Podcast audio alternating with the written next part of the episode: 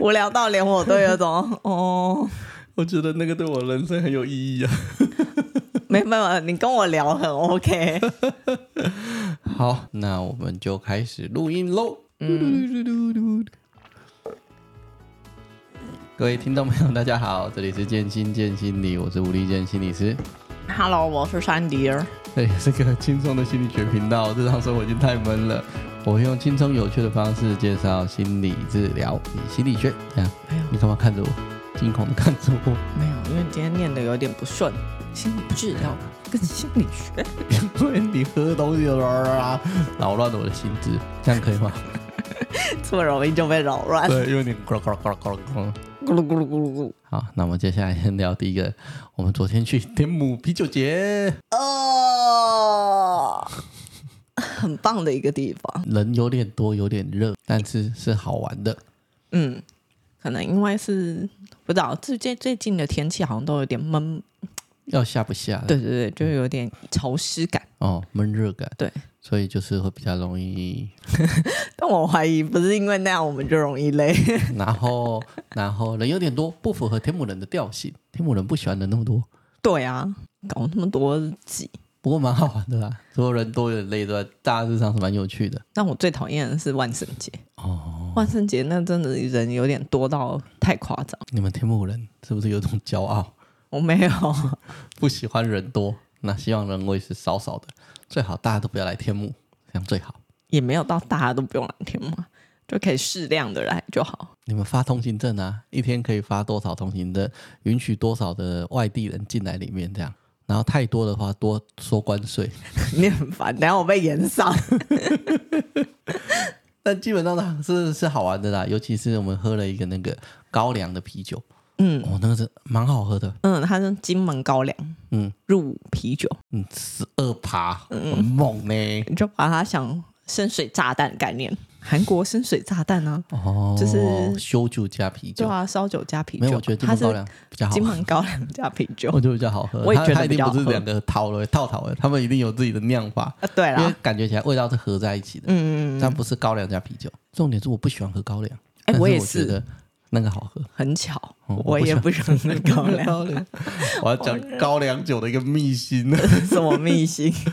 很久以前，我妈我们家得到了一罐高粱，嗯然后因为我妈不想让我爸喝，嗯我们也都不喝。嗯，我妈就问我说：“哎、这高粱要搞怎么办？”我就说：“你就煮菜呀、啊，把它当米酒加。你好，你好奢侈 哎，哦，因为我要不想让我爸喝，啊，我们又不喝，不然怎么办？卖掉人家啊，送你的卖掉啊不，行，我们要感激人家送你的东西，不能再把它卖掉。是，所以我妈就猪拉藤，然后用高 粱，那那个啦，那爆个对吧干难喝，爆干难喝，有够 难喝，而且她好像乐此不疲，要煮了两三次。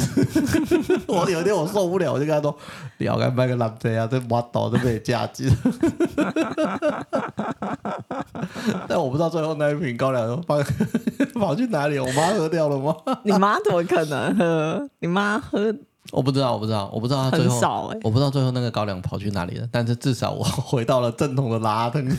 那个不要用高粱去腥味哦。之前那个谁，对那个 YouTuber， ，NC 菌嗯，哦，他有用高粱做什么菜？哦忘，了可能有，但是一定不是猪拉登。不要，下次啊，我们应该要去翻一翻，他用高粱做什么菜，然后你下次再可以提供给你妈。 没有啊，我们家不会有高粱。你确定我妈不会再给你们高粱？ 哦，你妈在给我们家高粱，我就在告诉我妈要怎么做。但是我拿到高粱再去看好了，不然我也会忘。但总之昨天那个蛮好喝的，推推，嗯，金酒的嘛，对，这是金门精酿、嗯他们自己的啤酒厂。蛮有趣的。我嗯觉得有兴趣的听众朋友可以，如果有发现可以买来喝喝看。对啊，它还有贡糖口味，这一点我真的 是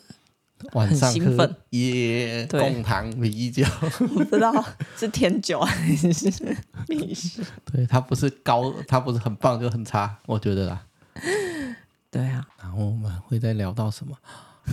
我们这礼拜家里有什么不一样？告诉大家，你有种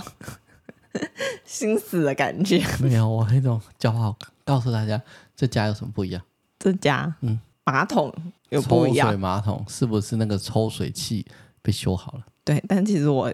都不知道。我修好了三哎四天了，你都不知道我把抽水马桶的东西修好，你只会在抽水马桶没办法蓄水。各位听众朋友，如果知道那个那个我们冲水啊之后会有个马达，然后把水抽上去，再让那个水箱装满水。嗯如果你的马达坏掉的时候，你你的水箱水就不会补满，嗯，它就有那种吸空气那种，滴滴滴的声音，对，让你烦躁。烦躁不是那声音，是你下次要冲水的时候没有水。我修了它，我礼拜三就把它修好，到现在你都没发现，我好难过。你有这么难过吗？我以为我自己已经跟他和平共处。对，不是，那是一个全新的那个抽水马达，你知道那多难换吗？很难，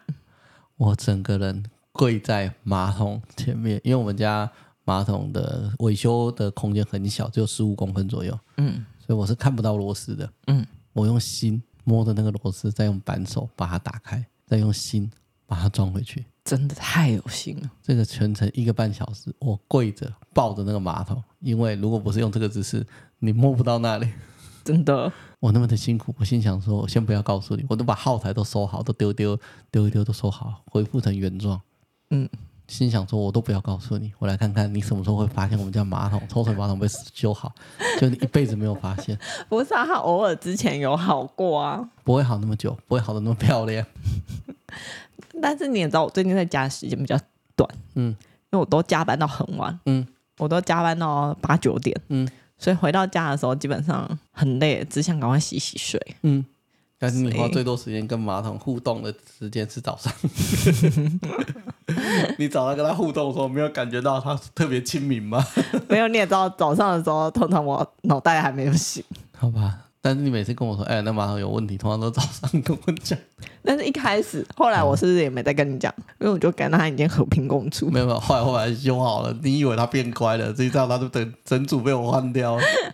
你也太辛苦了吧？没有，你从来没有发现，我一直在等你发现，然后夸奖我，我都没有得到。天 我想哪，我说好失我职默默哦！的修好，因为以前的我会把耗材就先放，不拿去丢。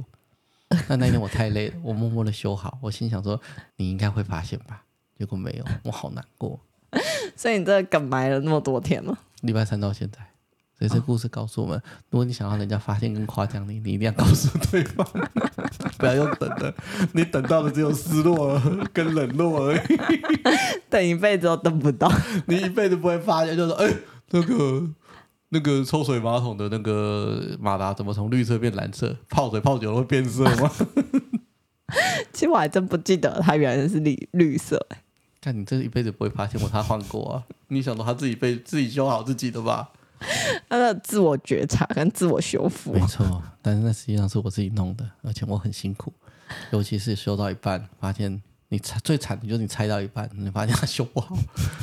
然后你再也装不回去了，因为东西被你拔掉了，然后你发现它修再也修不好，嗯，你就会坐在那边，然后看着马桶，然后告诉自己我在干嘛。会有种无以为继的感觉。没错，我在修抽屉滑柜的时候，就是这种感觉修到一半你会坐在那里，然后望着天，然后心想说，所以我现在怎么办？所以你现在是要奉劝大家不要买中古屋嘛？买了之后一定要整个大装潢过，什么都换。什么的话，你就会有满满的耗材都是新的，不然你就东修西修，你人生就会进到一个，我到底是要叫水电来，还是要自己想办法？但你没有觉得你学习到新技能，有啊，让你感到满满的那个我学习骄到傲原来日本人出的把手是这么短，这么好 用，然后原来抽水马桶是可以自己买东西来换，因为我们社区的群主前一阵子刚好有人在说那个他们家的那个坏了，抽水马桶？嗯，然后他说水电来跟他说要两千块，啊，那你自己买的把扳手跟那个马达，哦这样多少钱？ 两千块。 这个这个一点我们上次讲过，我买的东西已经接近两千了。 但好处是什么？一下一次换掉，我就可以再修它喽。没有，你马达还是要再买新的啊、 啊，一千块啊！哦。我下一次扳手就可以省下来省下来了。这样就摊平了，扳手这样一次各用两次五摊百，平，摊平，摊平，对，嗯 加码摊平。但你觉得你亏的时候，我教你一个秘 诀，再买一个一 模一样的，加码摊平，加码摊平。下一次再坏掉，我再修一次，我我们就赚 回来。这有点不知道哪里怪怪，有点白痴但。至少你就以后就会修啦， 对啊，所以你要、不，你要至少我以后就会修，你不会，因为你根本没修 过，那不是你在弄的。很少女生会吧？我说很少，我们不是提倡两性平权，男性可以的，女人也要可以的世界嘛？对啊，不在这频道 里， 不是在这频道里啊，我们不是很平等吗？那下一次是滑轨跟抽水马桶，就交给你来修了，没有啊，可是我不会啊，我也不想学啊， 所以这跟平不平等没有关系。这只是一个学啊，你会，可是我不学，是这样 吗？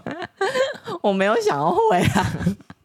你学得会，可是觉得不需要你来动手，是这样吗？我觉得你学会就 好。好的，应该都还好了。我现我刚刚脑海都在闪过我们家有什么，应该不用了。你不要乌鸦嘴。啊对，就这样，就这样。好，那我们就进到下一个议题，怎么一题？正题。噔噔噔噔噔噔噔噔噔，我们要来就是回人复家敲碗的， CPTSD 哦啊，噔噔。你做完功课了？也不是说做功课哦啦，就是给大家更精确一点的东西。不然 CPTSD 本来就是我智商的大户大众十个里面都是就是十个， 就是没有十个里这面大概有六七个，那剩下三个是可能想要自我实现啊，追寻自我啊，然后有人可以陪他聊聊天啊，这样就单纯陪他聊聊天。当然还是要给他有意义的成长啊。哦怎么了吗？你以为单纯陪他聊聊天就可以了吗？我知道，我想说，如果真只是为了单纯陪他聊聊天，那某种程度他真的也是很孤单，啊、也许吧， 对对啊？也许吧，但是还是会因为给你他找们一些有意义的东西。竟然找不到朋友或家人跟你聊聊天，还是不一样啦。朋友跟家人聊聊天，有些时候会说太多其他人的个人主观评断。所以你你就不会讲太多个人主观评呃，断。你要先判断这跟你讨论的人他当时的状态，他需不需要，或者他根本就没有想要去听别人主观评断的时候，你要先接纳他那个比较满的情绪，哦等到可以的情况下，再试出。或者是在评估他想不想要别人讲讲自己的想法，嗯或者是想不想要去理清自己的盲点。哦，可是这是家人朋友不会做的啊，这就是你们的专业所在。这就是我们专业所在。我对家人朋友也不会做啊。 对啊，你对我也不会做啊， 没有，我会仔细听听看你的想法。不然会吵架。 可是因为有些时候他们并没有办法在家人或朋友的互动当中得到这一块，嗯，这是极少数啦，多半他他多半我来讨论的 client 都还有比较大的心理困扰。嗯嗯，嗯，那 CPTSD 就它不是一个正式的诊断啦，嗯他说它不会被诊断成 CPTSD，因为这个毕竟没有在台湾的 DSM Five 里面中文版的并没有。那据说英文版的 ICD 十一，它另一个诊断准则哦好像有，因为我看不到 ICD 十一，啊，什么意思？什就么叫是你看不我到？没有去买，哦，那我也不知道它有没有卖给我们这种专业人士。不然他都卖谁？我不知道啊，我不知道他们怎么达拿到的，因为我没有去买，而且这也不是我们会用的东西啊，所以我根本不会去那谁会用那个医精神生科医生啊？可能吧，哦我不确定。哦，对，你看我跟 ICD 多不熟，因为基本上有两种系统，一个是 DSM，一个是 ICD。然后哦但你们大部分都是遵循的我想心理师大部分看的都是 DSM，哦，那所以我不太确定精神科医师有没有看 ICD。哦但我在查 CPTSD 的时候，他说 ICD 第十一版可能会列入，嗯，然后我好像查了一下，我也没看到 ICD 十一版的台湾中文版，嗯， 我自己没看到，可能精神科医师说， 哼，我们早就都有了，我们人手一本了，没有，他们是不去看中文版，我们都看英文啊。 没有啦，他们还在看一下中文版，谁跟你看中文？因为每年精神医学学会都会翻译啊，所以他们应该哦 I 嗯的 DSM five 就是他们翻的啊、哦，真的哦，嗯所以我不确定 ICD 里面有没有 CPTSD 这个诊断准则。嗯，啊，谈这个这么重要，是因为如果 DSM five 现在没有，所以那代表的事情是，听众朋友就算知道有谁真的很困扰，他可能也不会被诊断成 CPTSD，那他会被诊断成什么？他可能会被诊断成 PTSD，或者因为他没有这个准则可以让你套进去啊。但准则里面有 PT、 PTSD PTSD 有 PTSD，、所以他有可能会被诊断成 PTSD 之类的，我不确定，因为我不是精神科医师。嗯。但是因为你没有这个准则，他就没办法说你这个啊。嗯，就跟如果你糖尿病，但你没有诊断名称，没有糖尿病，你也很难用其他东西去 fit 啊，你只能外面那很像的，很像的，放一点，放一点，类似这种概念呐、啊或者是把两个症状类似的放在一起，放在一起。但是又不完全是，嗯，所以所以会比较麻烦。现在不会有，至少台湾现在应该不叫不会有 CPDSD E 的诊断，嗯，ICD 我不熟，我说 DSM five 的，嗯，啊这边大家就听听就好，因为这边很专业，但是它还没有被列入为一个正式的疾病，不代表这个东西不存在，嗯，嗯，所以我但它们跟 PTSD SD。就只差在一个 C， C 就是 complex 复杂，哦嗯嗯，所以你可以把它白话一点的来讲，就是 PTSD 就是我们受到一个单一的创伤的时候所会引发的一些症状，所以中文叫复呃压力症。创伤后压力症候群或创伤后压力症，嗯，啊，比如说你会情境再现呐、你会常常会想起啊，或者是你会没有安全感，或者没有办法辨识现在处于在什么样子的状态之当中，这样，嗯嗯还有很多诊断准则啦，但是我今天也就不念了。嗯因为那没有太大的，就那不是听众朋友想要知道的东西啦。对我就拿着书一直念而已。嗯，那有兴趣自己上网查，应该查得到。应该查得到。嗯，我们有 PTSD 的诊诊断，嗯嗯但是我们没有 CPTSD 的诊断。目前呢、啊、嗯，就是那个那一本你刚刚说的那个， ，DSM DS five 并没有。嗯，顾名思义嘛，加了一个 C，加了一个复杂，就代表的事情是会让你有创伤后压力症候群的事件会长时间反复的发生，让人难以摆脱，就有可能会呈现复杂性压力创伤的状态。哦，就是一直重复经历，对然后也没有比如办说法离开。反复的被虐待啊，反复的被父母亲忽略啊，反复的被家暴啊、性虐待之类的，在尤其是在童年的时候，你重新反复的经历这件事情，然后你又没办法离开这个环境的情况下，就很有可能会有一个 CPTSD 的状态。多数的人应该比较容易是 CPDSD、诶 CPTSD 吧，对，比较少单一的吧，哦、还是单一的其实比较多。我说你的我不知道 client 里面，我的可爱里面是很少只有单一的，嗯但你问我流行病学，那我不知道，嗯，那个要大量统计嘛。哦对对，但我问的是但我的 client 档案里面通常、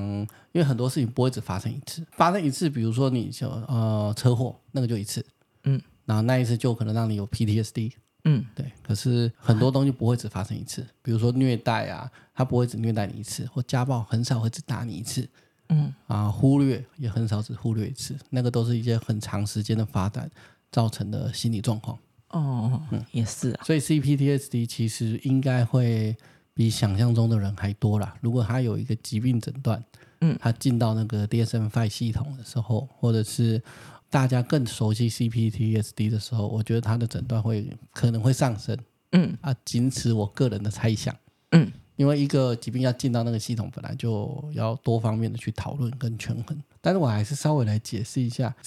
CPTSD 主要有可能会有哪些症状。嗯，你说就是反复经历的那些，嗯，比如说你事反复件经历虐待、忽略、家暴啊、性虐待，或者是怎么样，你如果常常一直经历，然后反复经历的时候，最终你可能会出现什么样的症状？嗯，像什么，第一个啊，它有很多啊，然后我举几个比较重要的，因为我今天解释的会从我们上次介绍的那个第一本《复杂性创伤压力症候群》这本书来去解释。嗯，因为它已经整理的很清楚了，所以我就先照他的说法，然后多多做一点自己的补充。嗯，那这里面有提到的第一个就是它容易会产生情绪的再现，情绪的再现就是呃，你以前一些很不舒服、很难过的情绪，它可能会被日常生活中一点点刺激，就再次的涌现，然后你好像历历在目，重新再经验一样。像是哦，如果你的伴侣啊，嗯，以以前你在家里跟你爸妈相处的时候，你爸妈常常会对你不耐烦，嗯然后或者是忽略你，然后你可能就会觉得被抛弃了，然后就觉得很痛苦、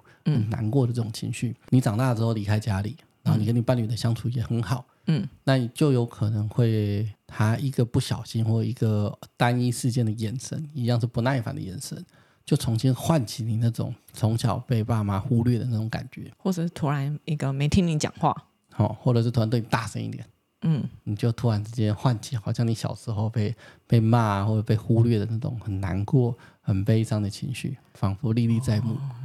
嗯，你没有办法去连接这个跟我爸妈对我的伤害是不一样的。哦就是那，种就跟我之前曾经前阵子经历那种，我觉得那种没有办法反抗这个社会现象。嗯，的时候的那种很沮丧感，就跟我小时候被处罚完，哦但是我没有办法离开那个被处罚环境的那种无助感。对，是有可能一样的有可能，嗯但是那还是有程度的大跟小啦，嗯就你没有那么大，嗯，对，但是这个就是情绪在线的一种。哦，啊，再来是他讲的叫做毒性的羞辱，就是你如果小时候常常被羞辱，这种羞辱感会一样会再现在你的身上。比如说，他举的例子是一个很帅的模特或很帅的演员，但他发自内心觉得自己很丑，或者是你成绩很好，你可能是啊麻省理工学院毕业的，嗯，啊，你回到台湾之后，然后你发自内心觉得自己很笨，这有可能就是因为别人或者在你小时候就反复地去羞辱你，一直贬低你，所以你就会觉得自己很糟糕。这样，就跟我也觉得我自己很笨是一样。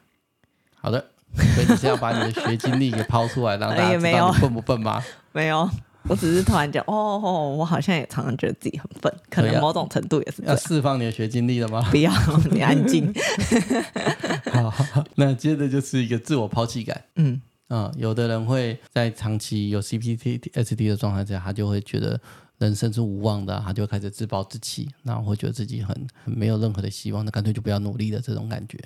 嗯，嗯，自我抛弃感。因为觉得做什么都没有用，嗯嗯，然后干脆就不读书，嗯嗯的那一种小孩，也是有可能是这一种。要评估他过去的生长背景啊。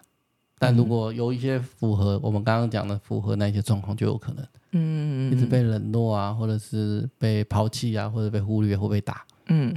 就是你要符合那些，你不能单纯从一个症状，他这样啊，你就是 CPTSD 这样。嗯，只是说 CPTSD 的有可能会有这些症状现象。还有一个比较常会出现的就是内在的自我批判，这大家都知道，就是你内在会有个声音，会有一个想法，会意念一直批评自己，觉得自己很糟糕、很烂。那跟刚刚那个不聪明那个不是一样？呃，不聪明那个不见得是一个声音一直告诉你，而是你发自内心觉得自己真的很糟糕。啊，另外一个是有一个自我批判的声音，然后自我批判的意念很强烈，这样，啊、我每次都把这两个毁掉、欸。它其实有一点点差别啦，还是要看现场的人的状态，然后去做治疗或者去区分，或是这两个对他来讲是一直有虽然有差别，可是治疗方法还是一样，那我就不会死要把它切开来。哦，啊，你都一直觉得自己很烂，那我可能就会从这里开始去处理，不见得会说，来、你这个是有批判的声音还是没有批判的声音，嗯看现场状况。嗯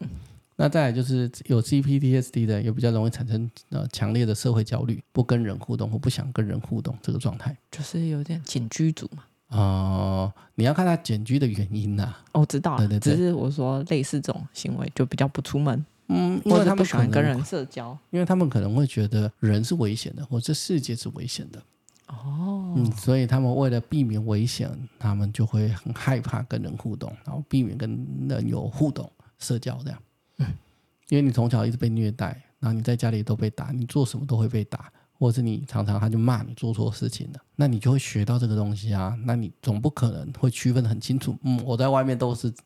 呃都是安全的，我在家里很危险。哦，那些很人难不会这样哦打我，不会这小样骂孩我子很难做这么明显的区分。啊，你嗯成年人，你可能整个大脑整个发展都好的时候，可能还稍微可以一点。哎、我印象其实很深刻、哎，那一天你跟乃文，嗯嗯，心理师，嗯嗯，在那个新书发表会的时候，乃文有说，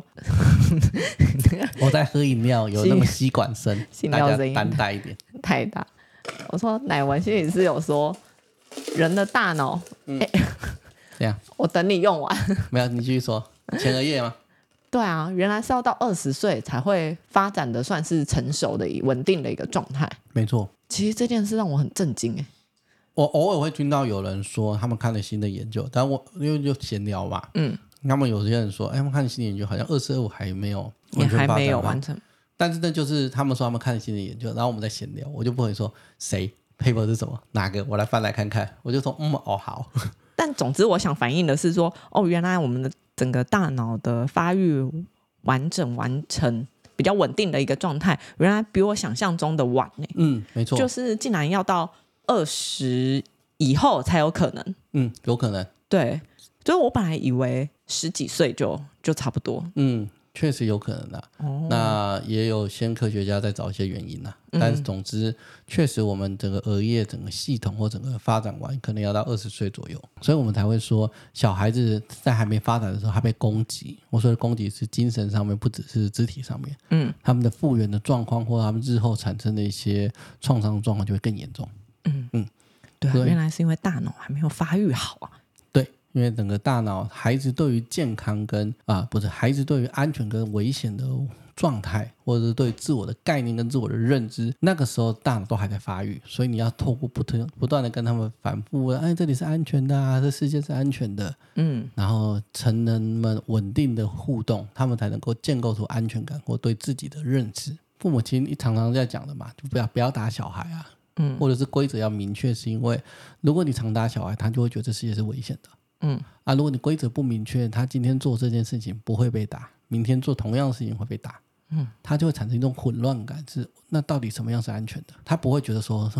就我妈性情古怪，不要理她，她不会有这种感觉，她只会感受到哦，我做什么都有可能是危险。所以其实这一套教养的准则，一直要一直到二十岁都要维持一样一致，这样才是比较好的。因为我们的大脑发育一直要到二十岁啊如。果呃东西不是零跟一嘛，它是慢慢掰，慢慢掰，但是你稳定是最好的啊。但你如果嗯比如说你二十五岁，你发现你妈稀奇古怪，看你做什么事情一下说好，一下不好，你会不会很痛苦？也还是会，你会不会但是对于人老年的时候会变成这样的，会觉得很烦躁？也是会，那你会不会怀疑或你担心你的同事们到那个年纪一样奇奇 怪怪？如果有也是这么奇奇怪怪，就说干真的是老了。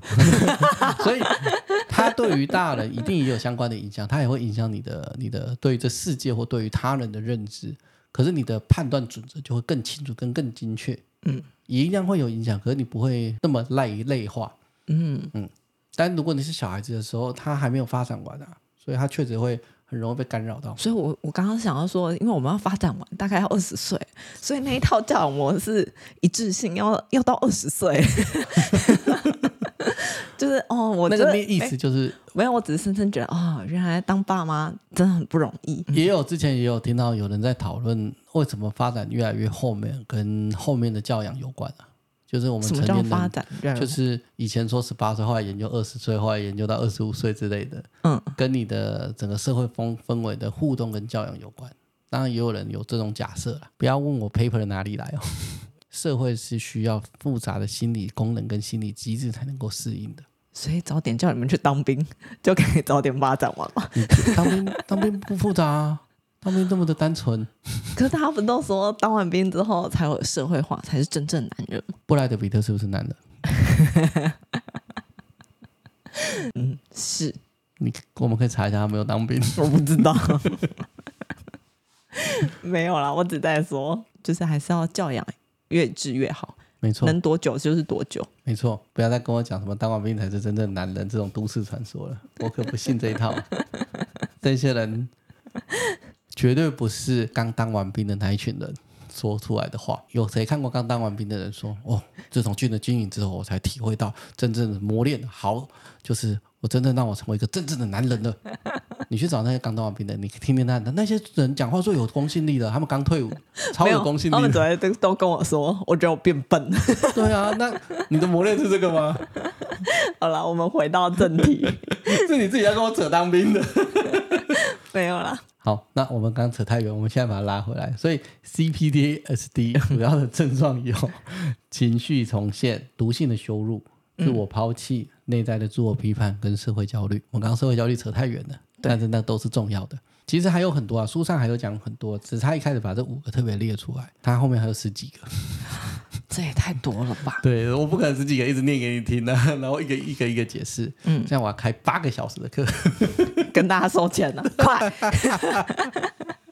好，那就是刚刚讲的 CPSD 可能会有的主要的症状。嗯，那我们接下来讲 CPSD 可能会有的反应。当有 CPTSD 的人，他遇到危险或威胁的时候，他其实容易会有更强烈的战逃僵跟讨好的反应。战逃僵是我们以前很常提到的，它跟自律神经系统的交感神经、副交感神经有关。那僵住其实是跟我可以用多重迷走神经的背侧迷走神经系统来解释。嗯，所以其实战桃僵其实在神经系统上面都解释很很多了。嗯，那就接着大家也比嗯较常听到。大家比较常听到。那接着那个作者上面就提出还有一个神经系统的反应，就神经反应是讨好。对啊，这比较难想象，嗯讨好。我们就先不讲复杂的神经反应状况，我们就讲心理学的状态。嗯战逃很清楚嘛，就是你遇到危险的时候，要么跟他拼了，要么 对就赶快躲起来。要不要拿出你的武器来跟？他拼，跟他不管是互厮杀一场骂， 不管是互骂，不管是打架，不管是呛人家，那个都很清楚嘛。嗯，他不见得是一个正确的反应啊，因为你如果你有 CPTSD 的，你的战讨可能就会比较激烈或比较不那么理性。比如说你是正常的，你可能会捍卫自己说你不可以做这件事情，或这不关我的事情，那是你的事情，你要好好把自己的事情做完。嗯这是正常反应。可你有 CPTSD 的话，你再补上你的情境在线，你可能就吼回去或骂回去，有可能更严重了，还会攻直接物理性的攻击对方。类似。有说有可能啊，嗯对对对对对但也不是一定都会。对嗯，，那就是战嘛。那逃也是啊，有的是啊，遇到危险我们赶快避开，这是正常的反应。嗯，可是有的逃就会很很退缩，然后觉得自己很糟糕，然后一直跑着或不再去学校，不再去公司，就会有种整个人躲起来，对，那就是比较不好的逃的反应嘛。就会有点像忧郁症那种，就会关在房间里，然后都暗暗的那种感觉，也不一 定。对，不一定 但是总之就是会躲起来。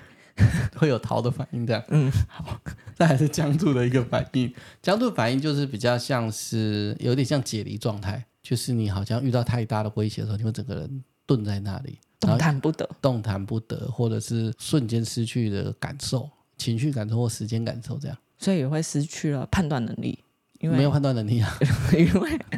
他已经僵住了，嗯虽然无从判断起。那个心灵的伤，身体会记住的作者 v a n d e c o 他有拍摄过那个遇过车祸的人的那种僵住的反应的大脑的影像，嗯，就整个空白，就没有什么，因为那个影像就是你血液有流过某些脑区，就代表那个脑区是活化的。嗯，他拍过僵住的人的脑区，就几乎都白白的，就没有就什没有么血血液，液流过。就几乎没有了。 对我对说对我说就对没有什么血液流过啊、那就是完全僵住，整个人宕机了，这样哦，就像我们常看的那些剧里面，车祸那一些，嗯，就是他们只会站在那里，然后看着车冲过来。呃，类嗯因为似就整个僵住，这是比较常遇到的。那下一个作者有提到一个讨好的反应是，你有可能会去讨好那些呃忽略你啊、虐待你啊，甚至是打你的人，为什么？为什么还要讨好他们？他们对我做做不好事，因为你讨好他们，他们可能就你内心可能会批判，你讨好完之后，他们会你会减少一点威胁，或者是他们比较不会这么不好的对待你。可能打你会打轻一点，是这样，呃或比较不少会打你， 不会打比较轻。因为你比较讨好他，可能就比较不会生气，就比较不会打你这样。哦，那是一个也是一种比较复杂的心理反应啊，嗯，因为你正常你会逻辑上觉得这样不对啊，你会想要去讨好但攻击你的人，所以这那一不个是一心个理真的蛮特别。对它不是一个这么的可以让你直观感受到的心理反应，但是这也是让你减低威胁的一个状态。你讨好他，如果真的打你就比较少，或者是骂你比较少。那、你可能内心会觉得这 work，然后哦你就会慢慢的去拥有这样子的一个应应模式。CPTSD 的的战逃僵跟讨好，它可能就会比较不是那么的，就是它会比较歪一点的，因为本来战逃就是我们看了会觉得怎么会这样，对对对很他怪，比较怪一点点。嗯，有些战逃僵或者有些的逃，它可能是一个正常的状态，就不会那么那么那么多啦。哦就是你可能会站，你可能会逃，你可能会不小心僵住，哦可是不会那么激烈，动物本能本来对我们就遇到危险就会有就是这些会状态，这些，类似这种状嗯，况。但我们不会像我们想象中的，呃呃，就是我如果我们是一般没有 CPTSD 的，就不会反应那么的激烈，激或烈者是那么强，的不适应，因为它就是一条很模糊的线，就是有没有给你带来困扰吧？是吗？呃或，嗯是困扰的大跟小，嗯你可能有点困扰，然后可是又好像承受得了，你也不见得会去看医正视生或这做件智商事。嗯，我们讲的一些心理的东西，它其实都是一种光谱，那个大跟小，它不是零跟一，它是可以慢慢的移动的。嗯嗯，那有些时候你觉得这个东西已经移动到一个你无法承受的状态，你就比较可能带着这个问题到达智商室里面。但每个人可以忍受的那个范围也不一样，嗯，我刚刚讲的嘛，战逃、将逃好跟刚刚那几个症状，那在 CPTSD 里面，它不会，它不见得是单一性哦，你有可能你哎，我都有 哦，哦，它不见得是单一性的，你有可能有些时候会战，有些时候会逃，有些时候会僵住，有些时候会讨好，有些时候会竞在性，有些时候会社会焦呃或社会焦虑。所以你会去，你可以去想象，当这些东西交互反复或不定时出现在一个人身上的时候，他的状况会如何？我觉得很烦，人生没有希望。那个就是自我抛弃啊。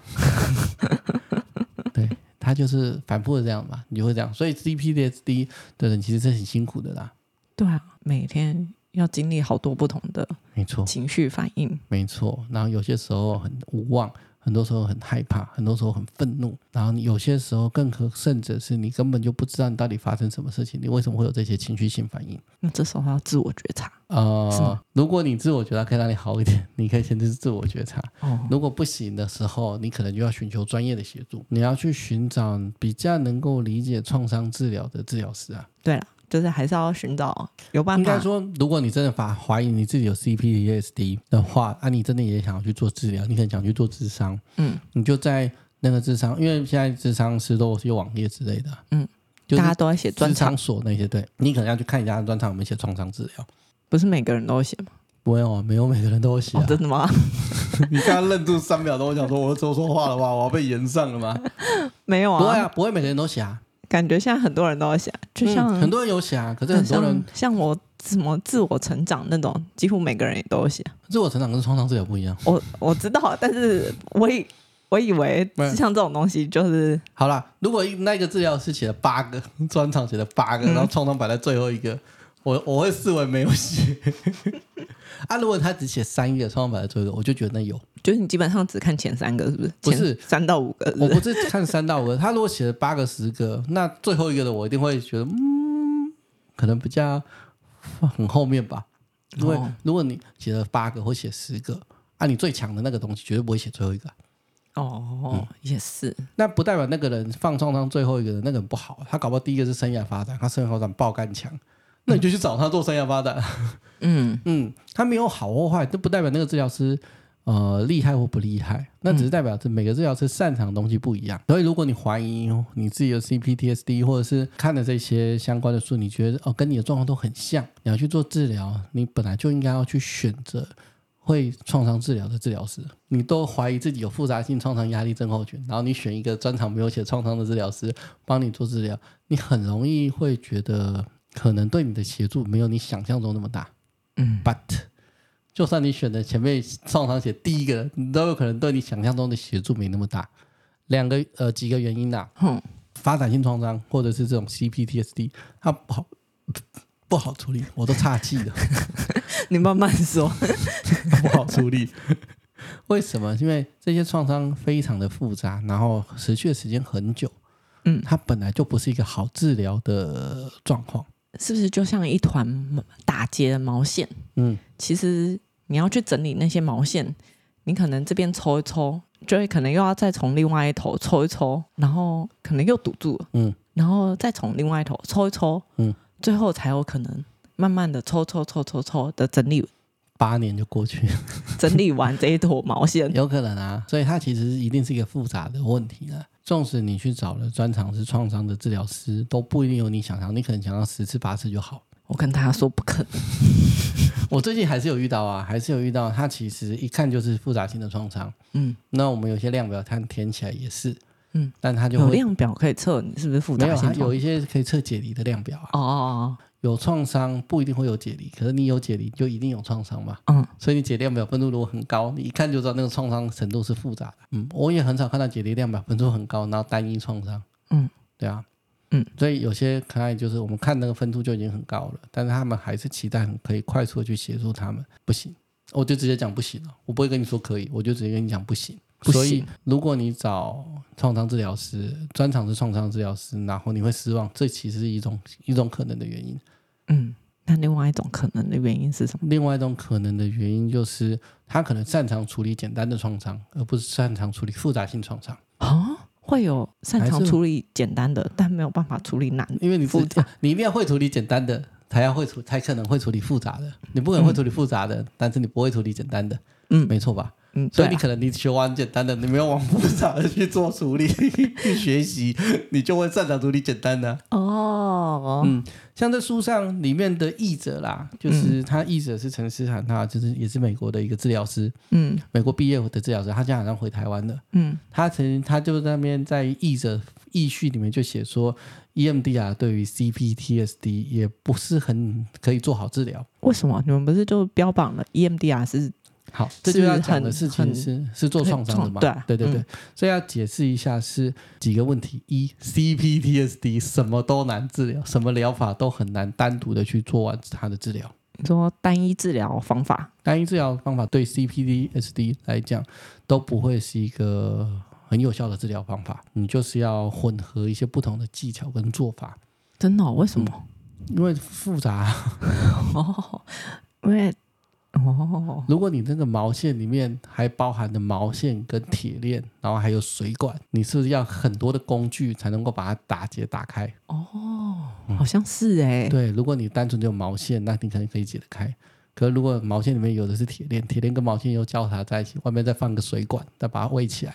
你要的钳子一些有的没的的东西就要越来越多啊。哦，嗯，没错啊，所以这是正常的。虽然译者这么说，就是 E EMDR 对于 CPSD 难以有成效。那其实我们后面要去补充的事情是，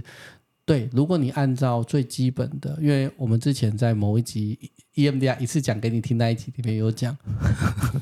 我已经失忆了。好，你继续说。啊，他一开始会拿到 basic training 嘛，嗯，那 basic training 你拿完之后，呃，如果你只用了 basic training 教你的东西，你确实很难处理 CPTSD 的状态。哦，真的、哦，嗯，因为你因为 basic training 讲的就是你一次处理一个记忆嘛，嗯嗯，可是你在处理记忆的时候，因为你太多复杂的创伤了，那些记忆会交织处理，会交织影响，甚至你会产生解离的部分，嗯，那解离的 part，嗯，那解离的 part，我在《解离女孩》里面有比较详细的描述，我是会在 p a r k 再讲啦。嗯，可如果我什么时候讲不知道， 如果你很想早点知道，你可以去参阅我的《解离女孩》。嗯，这就 part 其实会干扰你对于单一创伤事件的处理。所以，如果你只学完 basic training，单一事件，单一还是创伤事件啊，那些怕的会单干扰你对单一创伤事件的处理。如果你是复杂性创伤，嗯，你在处理一个里面处理一个创伤的记忆的时候，怕了也可能会干扰你处理这个创伤记忆。哦，就是你那复杂里面的其中一个单一的，对，当你没有其他的技术去做整合的时候，确实会处理不好，这是真的。所以他那边意序里面说的就是，E EMDR 也很难做好 CPTSD，是他确实，我觉得是一开始的说法是对的啦。所以你如果要处理复杂性的创伤，EMDR ，E 你可能要学更多的一些相关不一样的一些技巧，比如说你可能要学会结构解离去处理 part 的一些技巧，那这个就不是 E EMDR 的技巧，结构解离不是 E EMDR，哦，真的哦，结构解离是解离都可以去使用的一个技巧。哦，真的哦，因为你常常跟我讲，所以我一直以为这是 E EMDR 的一个技巧呃，EMDR 的继续教育里面会很常教你有结构解离。哦，你要说它是不是 E EMDR 技巧，它其实理论上广义上来讲不算，哦，可是，在做 E EMDR 的后续一些人格的处理的，或者是很复杂性创伤处理的，多半都会有结构解离的概念，嗯，或者是他们知道什么叫做结构解离，他们他们会用那种方法去处理。嗯那所以这你就是们很强调结构解，因为它就学到后面嗯的话对，，因为 E EMDR 就是做创伤的嘛，有创伤就你很就很容易有解离。嗯，那每一种解离的方法不一样。那结构解离是一个对于解离一个很好的概念的统整跟认识。哦，嗯，所以他一开始这本书的译者觉得 E EMDR 很难处理 CPTSD，没错，如果你单纯只用 basic training 的，嗯很难处理好。所以你要多学一点新的东西啊，或者是不同的一些稳定的技巧，嗯然后再加上 E EMDR 的处理，再加结构解离的一些技巧，你才有办法好好的去处理 CPTSD。哦，嗯，那所以他你们才会一天到晚在那边上课，没错。 所以其实一种复杂创伤或者是儿童的发展性创伤，大部分的单一的技巧的预后都不会太好。那所以你平常你会搭配什么技巧？除了 E EMDR，我结构解离已经刻画刻在我心里了。哦，那因为它很复杂，我改天会再稍微再解释一点点。那其实是哪一个？结构啊构嗯解离离，或者是解离的一些相关的技巧，嗯，你等不及的就去看《解离女孩》。哦 一直要夜配自己这样。那书上也有说啊，如果你要融合一些不同的一同不同的方法，那你可能可以学习一些、呃融合正念的治疗，然后融融合 EMD 啊，融合 SE，SE E 就是台湾翻译成身体经验创伤疗法。你也有去学，鄙人在下，小弟我刚好也略懂。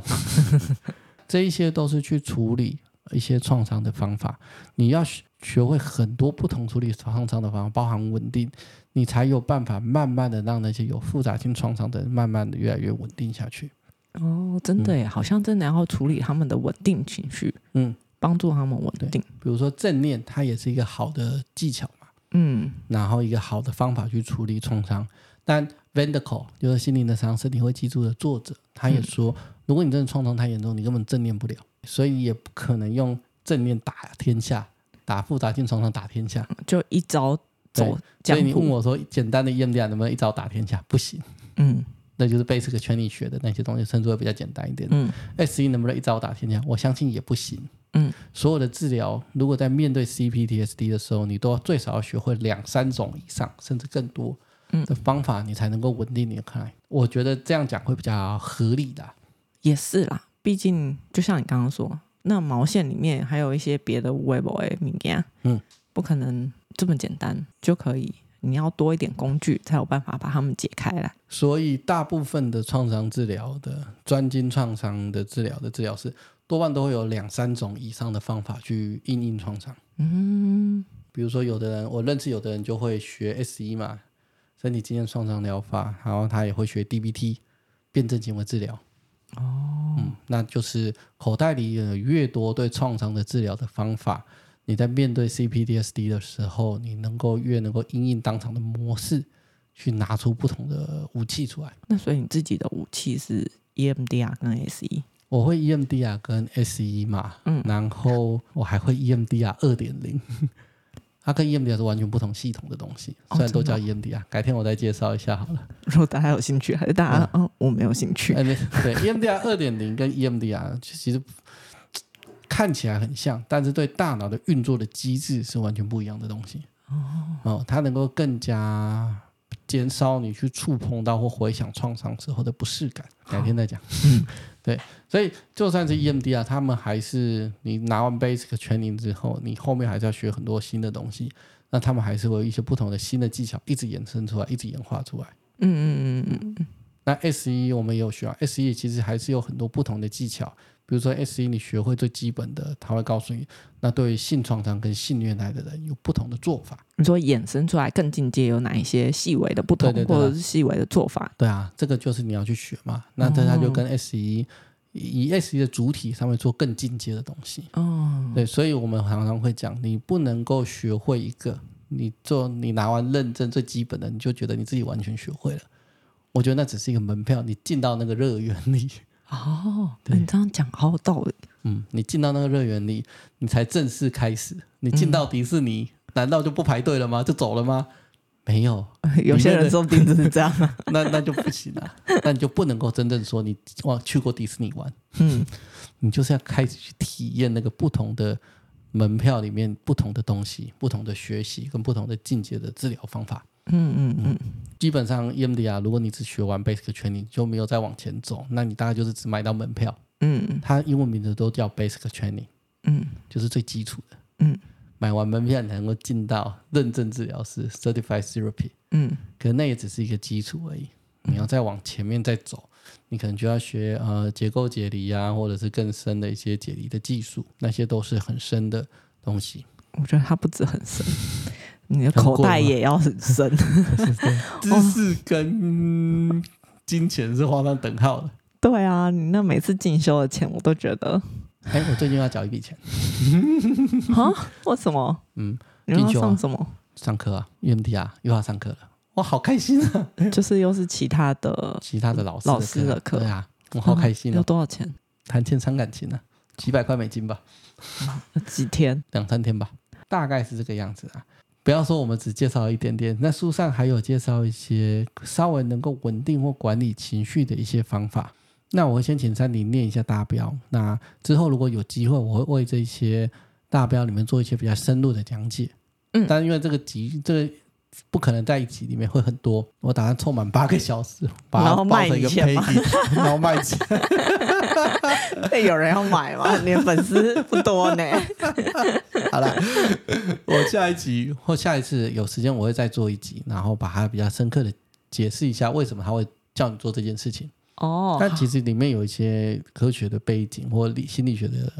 因素，这样哦，好，那我就现在先念一下。大标，大你们标可以对大标先试试看，如果有效就很好，如果没有效就可以找治疗师或慢慢的听我们后续的集数，这样那他这边主要是说，它有十三个具体可行的步骤。那第一个是说，对自己说，我正在经历情绪重现。那第二个的话，则是提醒自己，我感到害怕，但没有危险，我现在很安全。第三个是承认自己有界限的权利和需求。第四个是安慰鼓励的对内在小孩说话。第五个则是破解伤痛永恒的想法。第六个是提醒自己现在是处于成人的身体中。第七个是重回你的身体。第八个是抗拒内在找茬鬼的夸大和灾难化。这个我之后会再细致一点的讲解。内在找茬鬼比较复杂，第九个是允许自己哀悼。第十个是培养安全的关系和寻求支持。十一，学习辨识会引起情绪重现的诱发因子。十二，搞清楚情绪重现了什么经历。最后一个则是对缓慢的复原过程要有耐心， 要有耐心。 mark 起来。对我好最缺乏的就是耐心。这几这十几个是他可以去因应这个情绪重现啊，或是让你自己比较稳定的方法。那下一次我们之后会找机会比较细致去讲解这些，那为什么它有效或为什么它这样说？嗯，那但这一集的听众朋友可以先试试看，它会不会对自己有效？那如果有效的话，就会多做一点。我们心理治疗上面讲的是多的东西有效你就多做一点。好，所以我们今天大概就要到这里结束喽。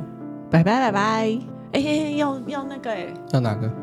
乃文的那个哦，我们八月座五谈号在秘密心理治疗所还会有一个新书分享，跟深入的讲讲解解离跟创伤之间的关系。嗯，我们也会请那个正阳应急诊科医生，就之前跟我 fit 过的那个李正阳医师，去讲解药物跟解离方面如何搭配的使用。嗯所以我们总共会有两个心理师，一个精神科医师，对于讲解解离的比较细节的一些内容。嗯，都对是在这些领域里面对创伤很有研究的。啊，对创伤的食物比较有研究的。嗯嗯，那如果有兴趣的，我也会把报名的链接放在资讯栏里面，然后有兴趣的听众朋友可以去报名。嗯，好，那我们今天节目就到这边，拜拜。拜拜。